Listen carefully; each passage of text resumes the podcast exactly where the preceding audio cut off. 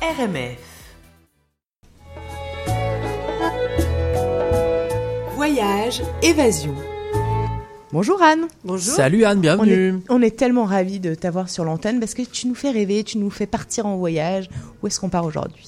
Eh ben, aujourd'hui, on va pas partir en voyage. Mais non, mais comment, Comment ça Bah oui, C'est-à-dire c'est comme ça. Allez, tu sors. Bon, merci. Alors, euh, C'était- non, mais quand Anne, même, beaucoup. attendez, attendez, on va partir en voyage quand même. Ah. Mais euh, pas comme d'habitude. Alors euh, là, l'é- l'été est fini. On est d'accord Ouais. Oui, bah, le soleil la est là, rentrée mais bien entamée, est bien entamée euh, Ouais. aussi. Mais évidemment, on pense déjà aux vacances de Noël et peut-être à celles de l'été prochain. C'est le temps de la Mais totalement. réflexion sur toutes ces destinations qui nous font rêver, qui vous font rêver. Ah oui. et d'organiser aussi votre prochain voyage. Et nous, aujourd'hui, ben, on va se poser la question suivante, un peu euh, en marge. Que reste-t-il de nos voyages? Mais oui, Que totalement. reste- on dirait une que chanson. reste-t-il? Et on va le faire avec Marie-Julie Gagnon, qui signe un essai tout nouveau portant ce titre, Que reste-t-il de nos voyages? Marie-Julie, elle est journaliste euh, émérite, c'est au moins plus que ça même, je crois. Euh, chroniqueuse voyage à la radio de Radio-Canada, euh, dans la presse écrite et électronique québécoise. Elle est blogueuse aussi. Elle a un blog qui s'appelle Taxi Brousse, pérégrination d'une technomade. Ça vous dit tout. Et elle est aussi, surtout ces temps-ci, autrice de plusieurs essais sur le voyage. Je vais en citer trois, mais elle en a écrit beaucoup plus. Histoire de filles en sac à dos, carte postale du Canada, le voyage pour les filles qui ont peur de tout. Euh, Mais seul ou avec d'autres. et euh, le Québec en plus de 100 expériences extraordinaires qu'on a fait ensemble d'ailleurs. Oui, c'est vrai. Chez Parfum d'encre, ouais. On parlera pas des prochains, on en parlera plus tard. Alors celui-ci, Marie-Julie, euh, qui pose la question que reste-t-il de nos Ouais. voyages? Pourquoi est-ce qu'il s'imposait dans la réflexion de la grande voyageuse que tu es? Ben en fait, vous l'avez dit tout à l'heure, hein, euh, on, on revient de voyage, on revient de vacances, on pense à nos prochaines vacances, et souvent on parle toujours du prochain voyage. Euh, on nous demande souvent de faire rêver comme journaliste, comme chroniqueur, ce qui fait que moi j'ai eu envie de me poser la question, mais qu'est-ce qui nous reste de tous ces voyages-là qu'on Ouais. fait? Euh, Puis je trouvais la réflexion intéressante, d'autant plus que euh, en ce moment, il y a tout le côté environnemental qui prend énormément de place aussi dans les réflexions. Donc, ce que j'ai vu, j'ai eu envie de faire, c'est vraiment de me questionner sur quel est l'impact de tous les voyages qu'on fait dans nos vies concrètement, mais d'un côté psycho, d'un côté euh, social, à plein de niveaux. Et après coup, bien sûr, la question qui vient, c'est quel est notre impact sur les destinations et sur les gens qu'on rencontre euh, sur place. Donc, c'est un peu l'angle, l'angle du livre, l'angle principal du livre. Est-ce C'est- que ça c'est- fait grandir, quoi? Ouais, exact. Ah, bah tiens, c'est ça, une quinzaine de une- psy, de fait, euh, pas de on- psy, mais on d'avec va, on va en parler de ça. Alors, ce livre, d'ailleurs, il est très complet, très dynamique, euh, bourré de témoignages passionnants et d'interviews de spécialistes du Merci, voyage, merci. mais aussi de psychologues. On venait de le dire. Au bout du compte, quel est celui qui t'a le plus marqué dans ces témoignages ou la réflexion qui t'a le plus surprise? En fait, tu sais, c'est ça. J'ai interviewé quand même euh, une trentaine de voyageurs et euh, une quinzaine d'experts, euh, des psychologues, des sociologues, anthropologues et compagnie. Je pense que ce qui m'a le plus marqué, c'est pas forcément des gens, mais le fait que chacun des deux clans, disons, tout le monde se rejoignait pour dire que le voyage, ça apporte énormément dans la vie à, long terme. hein, parce qu'on parle souvent du voyage au retour-retour, mais il y a à très long terme aussi, avec le temps, on peut mesurer, disons, par exemple, que ça nous a apporté plus de confiance en soi, euh, que ça nous a permis euh, justement de cheminer à plein de niveaux, de, de s'adapter mieux aux on va rentrer dans les situations. détails, oui. après, Donc, c'est c'est vrai vraiment, que- euh, c'est plus ça que des témoignages. C'est certain qu'il y a des témoignages qui sont particulièrement touchés et émus. Entre autres, euh, celui de Pamela Rojean qui raconte euh, comment il a vécu le deuil de sa mère euh, euh, suite à pendant un voyage, en fait, euh, très marquant. Donc, ça fait partie des, de- des témoignages qui m'ont, disons, le plus ému. Et pas seulement en l'écrivant, mais aussi devant elle. C'était difficile de de garder les yeux secs. Ouais. Il, y a, il y a beaucoup de, de citations aussi dans ce livre. Il y en a, Ouais. il y en a, il y en a plusieurs de Barack Obama qui parlent de voyage Mhm, ouais. d'ailleurs. Et j'ai bien aimé, enfin, euh, celle où il dit que le voyage, il, il parle du voyage comme d'une façon de mesurer la diversité humaine Mhm. sur cette planète, nos différences, mais aussi ce que nous avons en commun. Est-ce que tu es d'accord avec cette idée de se reconnaître les uns les autres Tellement. par le voyage? Ah oui, tellement. Parce qu'on se rend compte que oui, euh, il y a des chocs culturels qu'on peut vivre dans toutes sortes de situations. On mange pas tous la même chose, mais au fond, on reste tous des humains avec des émotions euh, semblables. Une mère avec son enfant, ça reste une mère avec son enfant, peu importe où elle se trouve sur la planète, peu importe qu'elle puisse l'allaiter en public sans que ça dérange personne ou non. Donc, euh, ces points communs- communs-là, je pense, qui nous unissent, euh, ressortent énormément quand on voyage. Et tu dis aussi d'entrée de jeu être persuadé que voir du pays fait de nous de meilleurs humains. Mm. Euh, Qu'est-ce que le voyage attend comme euh, effet transformateur sur la personne euh, Ah, ça, pour moi, c'est le plus grand enseignement. En fait, ce que le voyage m'a appris, c'est particulièrement l'humilité. Déjà, je pense que c'est une grande chose. Ça permet de relativiser aussi beaucoup de choses, euh, de se rendre compte qu'on n'a pas toujours raison. Puis moi, je dis toujours, euh, on, on a tendance à prendre euh, nos acquis. On pense qu'on qu'on vit dans, dans nos certitudes avec en détenant la vérité, mais la réalité, c'est que chaque endroit où on se trouve, euh, je veux dire, c'est pas parce qu'on pense différemment qu'on n'est pas similaire, qu'on n'est pas semblable. Et effectivement, en, en remettant en question ce qu'on prend pour des acquis et ces certitudes-là, ça fait en sorte que ben on se repositionne, puis on se re-questionne. Ça nous, on prend un pas de recul aussi par rapport à notre propre culture. Et je pense que ça c'est sain de le faire, de pas penser toujours que on, là où on vit, c'est ce que c'est ici que tout se trouve, ce qu'il y a de mieux sur la terre. Il y a parfois des choses Donc, extraordinaires ailleurs aussi dans d'autres contextes. C'est bon pour la santé physique bon et aussi ben mentale. oui, Ben oui, Les de se remettre en question comme ça. Oui, c'est ça. Ouais. Euh, euh, bon, voyager, qu'est-ce que ça change Euh, C'est une question euh, que tu poses. On dirait à lire les témoignages comme le comme le tien quand tu écris "Je ne connais rien" qui permettent de mieux s'ancrer en soi-même que le dé- déracinement. Euh, Est-ce que tout voyage est d'abord un voyage intérieur? Oh, la grande question. Je pense que tout finit par être un voyage intérieur quand on s'en donne l'espace. C'est un peu ça que je pense, parce que quand on part, on part pas toujours avec les mêmes intentions. Si on part pour s'étourdir, c'est certain qu'on va pas revenir avec autant de réflexion. On va, va peut-être moins porter de réflexion en soi que si on part pour s'offrir une pause de silence Oui. avec soi-même et avec notre environnement. Mais il y a toutes sortes de Donc, voyages. C'est sûr que si on part dans un tout inclus sur une plage, euh, Ouais, tu vas moins on n'aura la- peut-être pas la même Ouais. chose que si on part euh, avec sac à dos en Bah, solo. t'auras 5 euh, kilos en plus, tandis que en si, Inde. euh, si- en Inde, bah, moins, t'auras des souvenirs et puis des, des différents, et des Mais chocs culturels. En même temps, pour moi, il n'y a pas de bon ou de mauvais voyage. Je pense que le, que le voyage qui nous convient à nous au moment où on le fait. Puis il faut aussi euh, arrêter de pense- penser toujours qu'il y a des, des, des bons et des mauvais voyageurs. C'est, pour moi, ça, c'est, on peut aller dans un tout compris et effectivement s'offrir cette pause dont on a tant besoin pour réfléchir à plein de choses. Puis moi, je fais souvent référence à mon premier voyage dans tout compris où je me suis retrouvée à souper chez une cubaine. Donc c'est pas vrai qu'on fait aucune rencontre. C'est Et on peut si toujours sortir des grillages Et quand voilà, même. hein. Moi, voilà. j'ai déjà fait ça en République dominicaine. Ah, moi, je le fais tout le temps. De- on peut sortir d'un tout inclus et aller Ouais. dans le village d'à côté et euh, voir un peu la vraie vie ou marcher sur la plage et se Mais retrouver oui, avec les, oui. Les gens du, On en du prison. coin. C'est non, mais il n'y a pas de prison. C'est le- les prisons qu'on, qu'on décide de, de, de, de se créer autour de soi. oui, c'est vrai. Ça, on peut le faire partout, même, euh, même à Laval. Tu parles aussi alors des, des- des acquis collatéraux du voyage, euh, meilleure confiance en soi, développement de l'ouverture sur le monde, donc aussi sur l'ouverture sur les autres, Mhm. aux autres en général. euh, D'autres parlent de capacité d'adaptation et de Ouais. flexibilité dans tes intervenants, dans ces bienfaits durables du voyage. Enfin, je ne sais pas si on peut on peut dire ça, mais des- ce sont des bienfaits qui sont pas à court terme en tout Mhm. cas. Donc, euh, qu'est-ce qui te semble le plus important? Ah mon Dieu, tout. Mais moi, je pense aussi qu'on va chercher ce dont on a besoin. Là, c'est un peu, euh, je ne le dis pas de façon ésotérique, mais je pense que vraiment, moi, je suis partie au départ, les premières fois particulièrement quand je voyageais seule pour les premières fois. Moi, je suis une personne très anxieuse dans la vie. J'ai peur de tout. Mon Dieu, que tout m'angoisse, me stresse et tout. Ce qui fait que pour moi, voyager, c'était un grand défi juste de franchir le pas, juste le pas de ma porte pour dire j'y vais.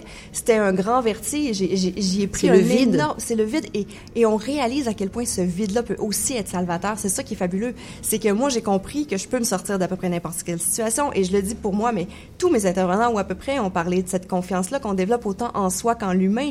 Euh, parce que oui, on est, on se rend compte qu'on peut se sortir de toutes sortes de situations euh, possibles et pas possibles. Il y a une des, une des filles que j'ai interviewées qui s'appelle Annie Picard, euh, qui est une Oui. blogueuse aussi, qui a un blog qui s'appelle Annie Any- Anywhere. Anywhere.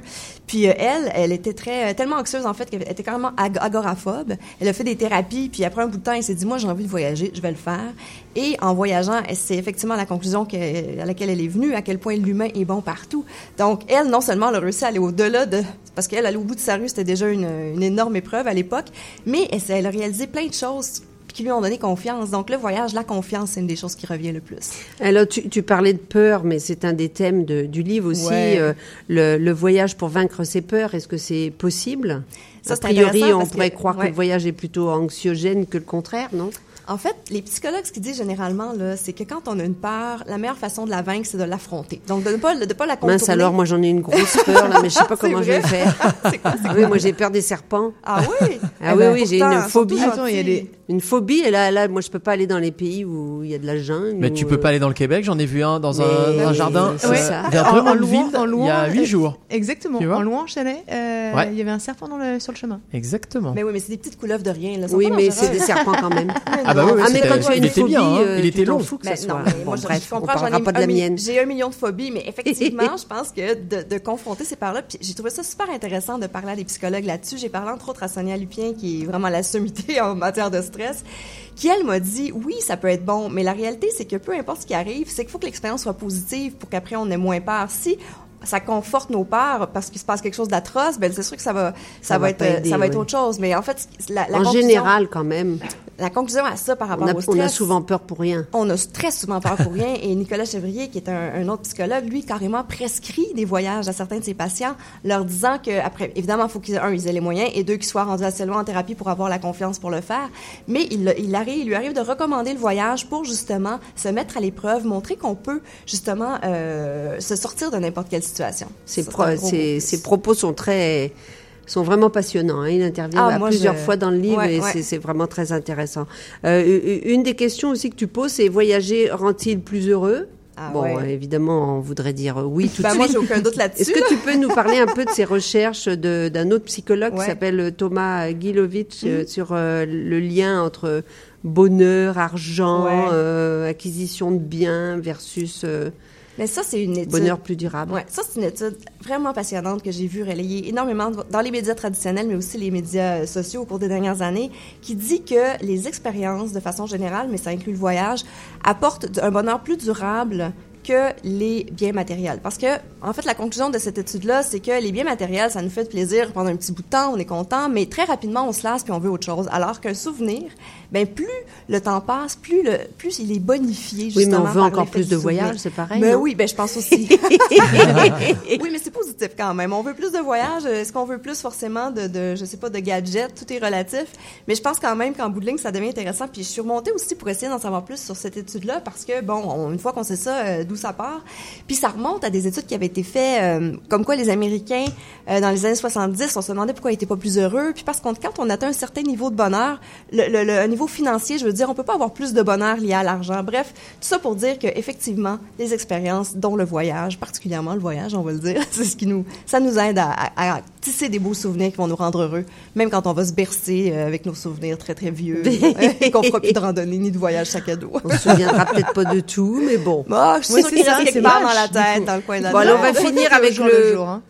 Le blues du retour, parce que Ah quand ouais, même, on peut pas ouais. passer à côté de ça. ça on l'a tous vécu. Oui, Euh, ouais. le ch- bon, évidemment, il y a le retour au travail souvent qui va avec, mais euh, mais le blues, le blues du retour, euh, c'est quand même quelque chose que Ouais. tout le monde a vécu après un voyage euh, ancré dans le présent et en vivant euh, des choses intenses, Ouais. loin du quotidien. Comment faire pour mieux gérer ce Mais ça, c'est une question extrêmement blues? intéressante parce que on, je pense qu'on le vit différemment selon son âge, selon son expérience de voyage, selon l'état d'esprit dans lequel on part, celui dans, le- dans lequel on revient. Il y a énormément d'éléments qui peuvent jouer ou- là-dessus. Aussi, comment on se sent dans notre vie.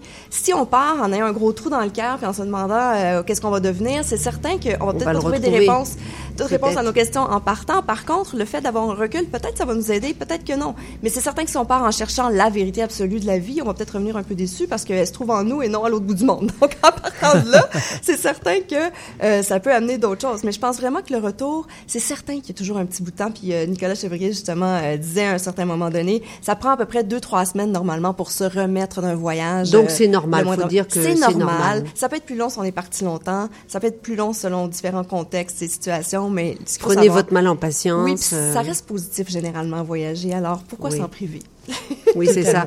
Mais bon, ce retour là, de- c'est toi, je pense, qui parle ou lui Ah de, oui? de- de- du terme de savouring, euh, Oui, c'est lui, c'est une façon de continuer à sav- comment continuer à savourer son voyage autrement qu'en juste en montrant ses photos à ses amis. Ouais, ouais puis en, en les partageant, en agressant presque nos amis sur les réseaux sociaux parce qu'on les surpartage. En fait, lui, ce qu'il dit, c'est aller manger dans des restaurants qui vous rappellent le Oui, pays. j'ai bien aimé Trouver- cette idée-là. Oui, mais des petits détails comme ça, aller voir un film aussi, ça peut être quelque chose qui nous remet. Moi, c'est une thérapie que je me suis souvent administrée, auto-administrée, d'aller voir des films au retour de voyage. D'ailleurs, j'ai vu l'auberge espagnole un nombre incalculable de fois, justement pour retrouver ce Pas juste, pas juste après être parti à Barcelone. Ah non, non, non. Après, surtout, en fait, particulièrement après être parti un an et demi euh, en Asie. C'était, le film est sorti à peu près à, hum, quelques mois après, à, à peu près en même temps. N'importe En quel film qui évoque euh, le voyage. ça euh, fait du bien. Les livres aussi, tout ça peut nous aider justement à euh, re- re- tranquillement nous remettre dans le bain. Puis on finit aussi par... euh, puis moi, je pense aussi que le voyage, ça reste selon. Faut, faut savoir qu'est-ce qu'on en fait après. Tout ça, tout ce qu'on a appris pendant ces voyages-là, faut que ça nous serve quelque part euh, par la suite. Faut trouver une manière de l'intégrer, ne dans serait-ce nos que relations humaines. oui, puis la manière de voir le travail. monde, on peut voir le monde. Ça, c'est, euh, je parlais de Pamela tout à l'heure, elle en parle justement, elle là-dedans. Elle dit, moi, le voyage m'a appris à voir Montréal comme je vois les autres pays du monde avec le même émerveillement. Et ça, je trouve ça merveilleux. Moi, j'y arrive pas toujours, surtout l'hiver. Alors, je travaille là-dessus encore Je pense qu'on n'arrive jamais à, à voir le pays dans lequel on habite euh, Ah oui, on comme peut. on, Et euh, moi, mes derniers voyages de cet été m'ont permis en Europe, m'ont permis de rentrer ici et de dire c'est pas vrai qu'il y a autant, qu'il y a tellement de travaux ici. Mais je suis d'accord. Il y en a plein à Hambourg, à Copenhague, euh, à Paris, euh, à Nice. euh, suis tout était en travaux. Donc Ah De ouais. euh, non, Montréal, il y a des travaux, oui, c'est normal, c'est l'été, mais pas plus qu'ailleurs. Ouais, c'est vrai. Ça relativise, ça permet de relativiser. Euh, on peut reparler euh, du, euh, du nom du livre. C'est Que reste-t-il de nos voyages? Euh, C'est Marie-Julie Gagnon et c'est Il y a un sous-titre euh, aussi, Réflexion Ah pour aller oui. encore plus loin. Le sous-titre définit très bien le livre d'ailleurs, Réflexion pour aller encore plus loin. Je me suis demandé pour aller encore plus loin, encore plus, encore plus loin un en voyage. sens. Ah, c'est ça, ça. encore plus loin. Allez. Et donc c'est publié aux éditions de l'Homme. Oui, puis il est jaune, il est assez facile à repérer sur les Il est généralement. jaune. Il est jaune, Il est jaune, joli, jaune, puis- jaune soleil. Oui, puis il y a une jolie girafe euh, avec un, avec une, une paire de, de de jumelles. autour du cou. Hmm. C'est un Exactement. concept. Merci Marie-Julie. Merci plaisir. beaucoup Anne, merci beaucoup Marie-Julie. C'était Voyage, Évasion.